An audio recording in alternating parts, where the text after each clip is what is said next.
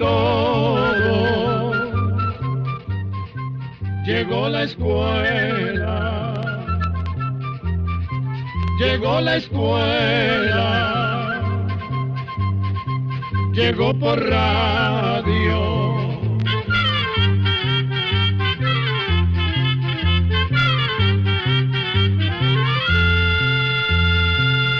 Oigamos la respuesta.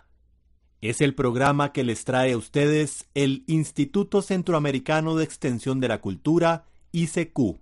Le vamos a contar una historia que sucedió en Inglaterra, que es un país formado por unas islas bastante grandes que están al otro lado del Océano Atlántico, frente a Europa. Como son islas, por todo lado hay mar, pero no todas las costas están formadas por playas, como las que hay en nuestros países, que son planas arenosas. En Inglaterra hay costas que son muy altas, grandes montañas de roca, comienzan desde el mismo mar y las olas se van a estrellar contra ellas, y las van gastando poco a poco hasta formar extrañas cuevas y figuras muy raras. Cerca de una de estas costas de Inglaterra existió un pueblito muy parecido a los otros que hay por las demás costas. Pero en este pueblito sucedió la historia que hoy les vamos a contar. Escuchemos. Hace más de 150 años vivía ahí un humilde carpintero con su familia y en su tallercito no solo se exhibían los muebles que él hacía, sino también unas piedras raras que tenían extrañas figuras labradas.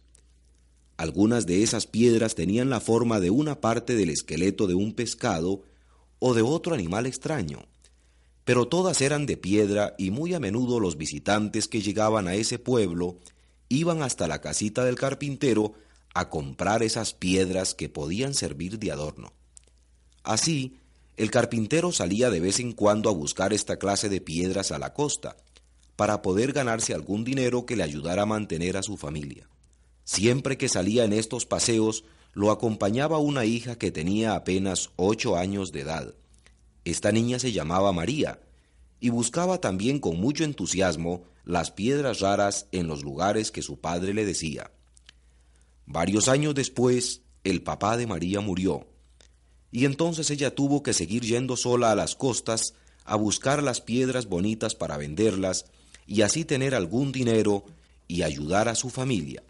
La vida iba pasando tranquilamente, pero un día, caminando por aquellas montañas de piedra, llegó a un lugar en que nunca había estado y en lo alto de una piedra se encontró algo que la dejó asombrada. En esa piedra, que era tan plana como una mesa, había un esqueleto enormemente grande que debía haber pertenecido a un animal gigantesco. La cabeza, es decir, el cráneo, medía más de medio metro, el cuello tenía por lo menos unos siete metros, el cuerpo medía unos tres metros y tenía una cola más de dos metros de largo. María pensó que el animal que había sido dueño de este esqueleto debió medir por lo menos unos trece metros de la cabeza a la cola.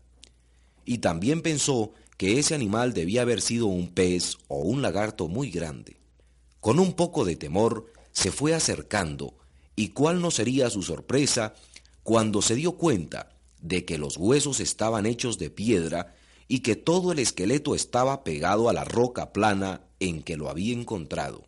María hizo el intento de levantar una parte del esqueleto, pero esto le resultó imposible, y por eso inmediatamente se fue al pueblo a llamar a algunos hombres para que le vinieran a ayudar.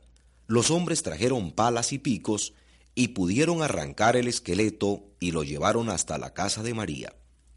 Allí, un científico que andaba explorando esas regiones lo vio y muy contento se lo compró a María en 23 libras esterlinas, que es la moneda de Inglaterra.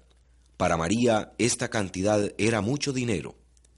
El científico estaba tan contento como si hubiera encontrado una mina de oro, y aseguraba que todos los hombres de ciencia se asombrarían al ver ese esqueleto, y realmente así fue.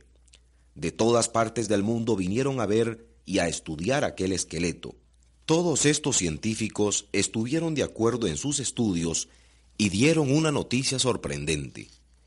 Los huesos pertenecían a un animal que ya no existía en ninguna parte del mundo. Por medio de aparatos muy complicados, llegaron a darse cuenta de que ese esqueleto tenía una edad de 130 millones de años. Al principio nadie podía creerlo, porque en ese tiempo se pensaba que la Tierra tenía unos 5.000 años de edad. Pero ahora aparecía el esqueleto de ese animal que había muerto 130 millones de años antes de ser encontrado. Difícil de creer para las gentes de esos tiempos, pero las pruebas estaban bien hechas y los cálculos también, y los que no creían tuvieron que aceptar que en realidad así era.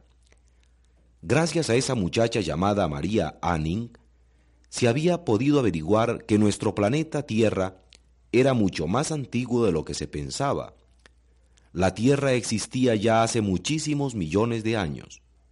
También se había podido averiguar que en esos tiempos existían animales gigantescos que ya no viven en el planeta hoy en día.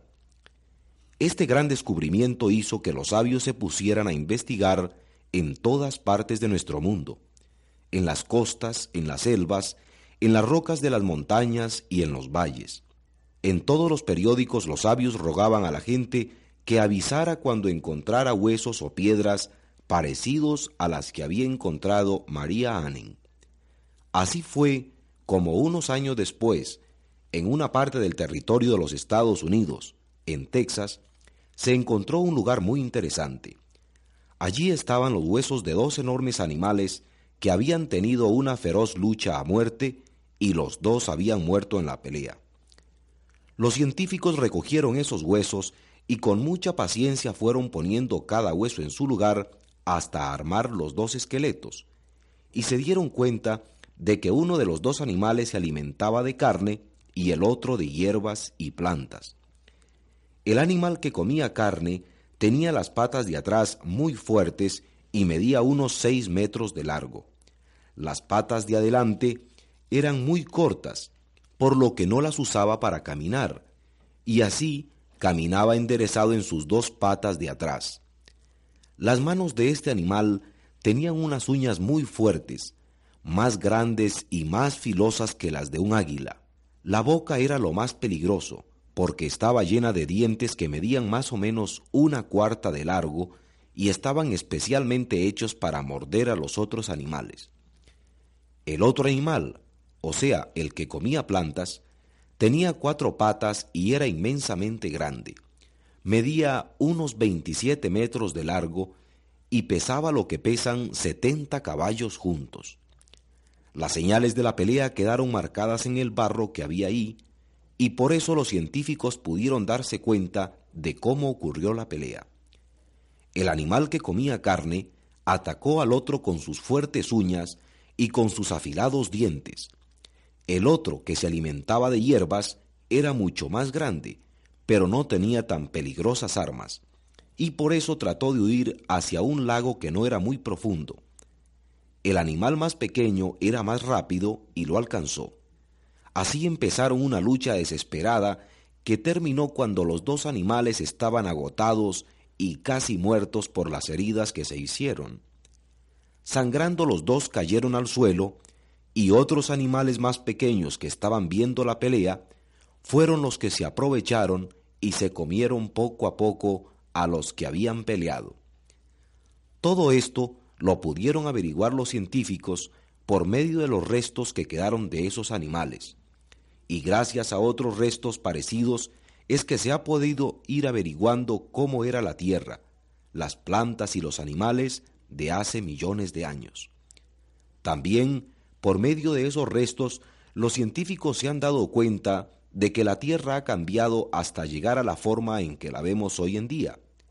Y esos científicos se hacen muchas preguntas, como por ejemplo, ¿cómo ha sido posible que los restos de esos animales se hayan conservado hasta nuestros días? ¿A dónde vivieron esos animales y cómo? ¿Y por qué desaparecieron de la Tierra?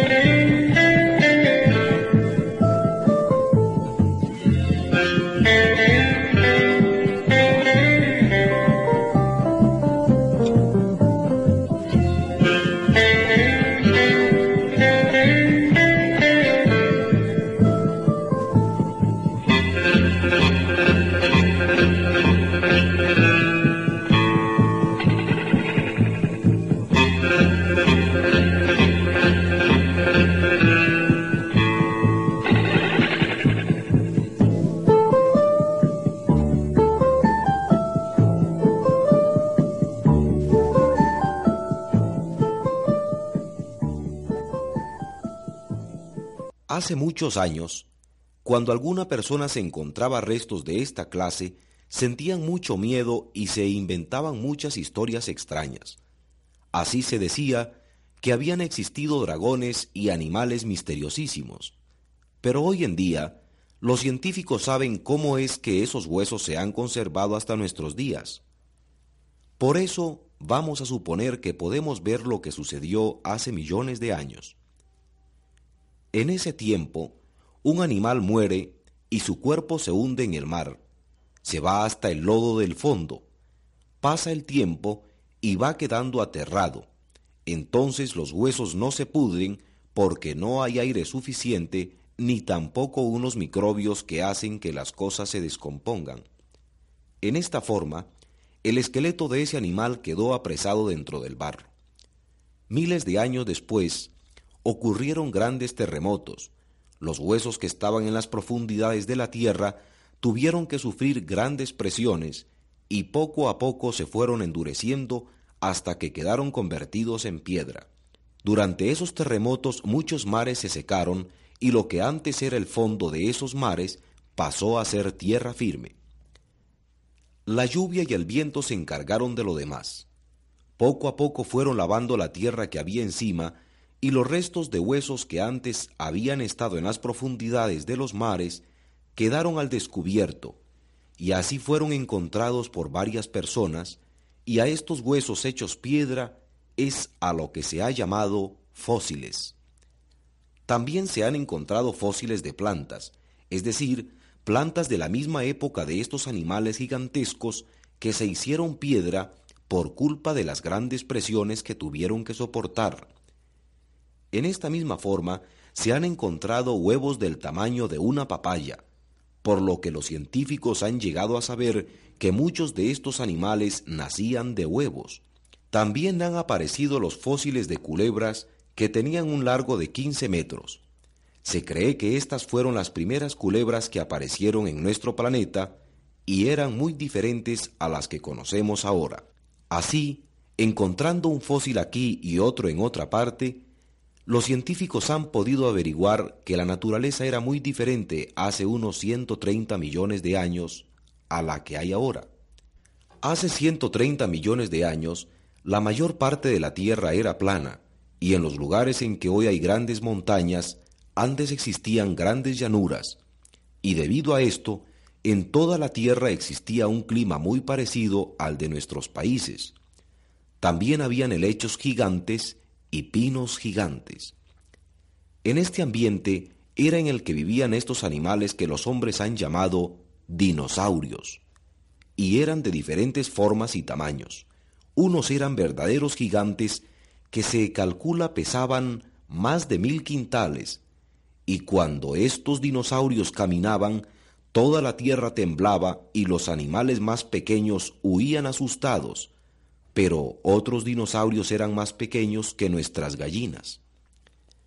Como hemos dicho, tenían formas muy variadas. Por ejemplo, el tiranosaurio era el más bravo de todos los animales que hayan existido. Su nombre quiere decir lagarto tirano, y en verdad que era aterrador. Medía 14 metros desde la cabeza hasta la cola y se paraba sobre sus dos patas traseras. En esta forma medía seis metros de altura, la boca medía más de un metro y tenía unos dientes muy filosos de una cuarta de largo que le servían para atacar a los otros animales de los que se alimentaba. El tiranosaurio era el enemigo más terrible del lagarto tronador o brontosaurio, que era muchísimo más grande. El brontosaurio se alimentaba de plantas y tallos tiernos y era el más grande de todos los animales. Medía 27 metros de largo y podía alcanzar una fruta de un árbol de 9 metros de alto. Con todo y aunque era muy grande, el brontosaurio no podía hacer mucho daño porque tenía una cabeza muy pequeña y los dientes adaptados para comer hierbas. La única defensa que tenía era la cola ya que con ella podía golpear muy fuerte a sus enemigos. Pero sin embargo, el brontosaurio prefería meterse dentro del agua cuando aparecía algún peligro, y sólo dejaba afuera la parte de la cabeza en que tenía la nariz para poder respirar. Todo esto lo pudieron averiguar los científicos estudiando los esqueletos de estos dos animales, pero los científicos han querido saber otras cosas más. Por ejemplo, por qué esos animales eran tan grandes y por qué desaparecieron. La sangre se les enfría. Por esto es que los científicos creen que los saurios de hace 130 millones de años tenían un cuerpo tan grande.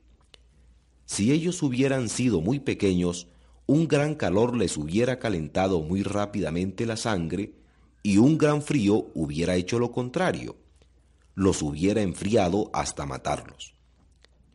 En un animal tan grande como esos saurios, esto no ocurría porque, por ser tan grandes, cuando hacía mucho frío se enfriaban muy lentamente, y cuando hacía mucho calor se calentaban muy despacio. Así es que con su gran tamaño ellos podían controlar el calor de su cuerpo y vivir, según se cree, hasta los 100 o 200 años. Y aunque se sabe todo esto, es todavía muy difícil saber por qué fue que desaparecieron. Varios científicos han estudiado este suceso extraño y han dado explicaciones. Una, por ejemplo, dice que los saurios desaparecieron de nuestro planeta porque ocurrió un cambio en el clima. El calor aumentó y entonces los machos de los saurios se volvieron estériles, no pudiendo fecundar más a las hembras. Esto se puede comprobar poniendo una lagartija macho en un lugar bien caliente. Después de un tiempo esta lagartija se vuelve estéril y no puede fecundar a una lagartija hembra para que ponga los huevos. Debido a esto es que algunos científicos creen que los saurios gigantes desaparecieron. También existe otra explicación que dice que los dinosaurios desaparecieron porque en un tiempo toda el agua de la tierra se congeló y hubo un clima muy frío, y los pobres animales murieron de frío. Otros sabios dicen que junto con los saurios vivieron otros animales que se alimentaban de los huevos que ponían las hembras de estos saurios, y entonces, al no haber nuevas crías, los saurios se fueron muriendo y acabando poco a poco. Es muy posible también que en una época en que ocurrieron muchos terremotos y los volcanes echaron grandes cantidades de lava, todos los saurios murieran porque no se podían esconder debido a su gran tamaño. Así vemos que los científicos tratan de explicar este gran misterio de una manera o de otra, y en realidad todavía no se sabe cuál puede ser la más correcta. Lo único que se sabe es que todos los verdaderos saurios desaparecieron hace unos 70 millones de años, y solo queda uno pequeño, que es un animal llamado esfenodón, que vive en una isla del Océano Pacífico llamada Nueva Zelanda. Sin embargo, quedan como recuerdo de los dinosaurios otros animales que vienen de ellos, por ejemplo, las tortugas, los lagartos, las lagartijas, las iguanas y otros más. Y si nosotros quisiéramos saber qué figura tenían esos dinosaurios, podemos hacerlo imaginándonos cómo sería un lagarto, una lagartija o una iguana con un largo de más de 20 metros. No olvidamos decirles, estimados amigos, que en el tiempo en que estos animales vivieron, no existía todavía el hombre sobre la Tierra, y todo lo que se sabe acerca de los dinosaurios es por las investigaciones de los científicos y por los fósiles de esos animales que se han encontrado. Así, queridos oyentes, toda esta charla y todo el estudio que se ha hecho de los dinosaurios no podría ser realidad de no haber sido por aquella señorita inglesa llamada María Anning, que descubrió el primer esqueleto de un dinosaurio. Por esto, los científicos del mundo mandaron a construir una ventana muy valiosa y muy bonita en la iglesia del pueblito en que ella vivió. En esa ventana está escrito el nombre de María Anning y el agradecimiento de la humanidad entera. Control número 129. Así llegamos a un programa más de Oigamos la Respuesta. Pero le esperamos mañana, si Dios quiere, aquí por esta su emisora y a la misma hora. Mándenos sus preguntas al apartado 2948-1000 San José, Costa Rica. También nos puede llamar a los teléfonos 22 25 52 38 o 22 25 53 38 o mándenos un fax al 22 25 22 27. También le damos el correo electrónico isq.org.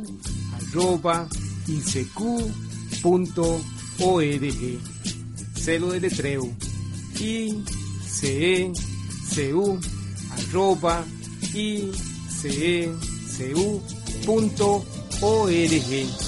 Para nosotros sus preguntas son muy importantes y estamos para servirle. También puede dirigir su pregunta a esta emisora que ellos amablemente nos la harán llegar. Muy importante, dele su nombre completo, dirección bien exacta ah, y el lugar donde escuche el programa. Recuerde que comprender lo comprensible es un derecho humano. Que Dios le bendiga.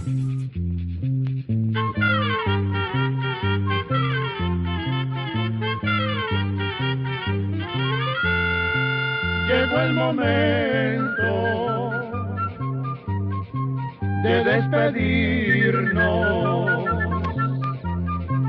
Se va a la escuela, se va cantando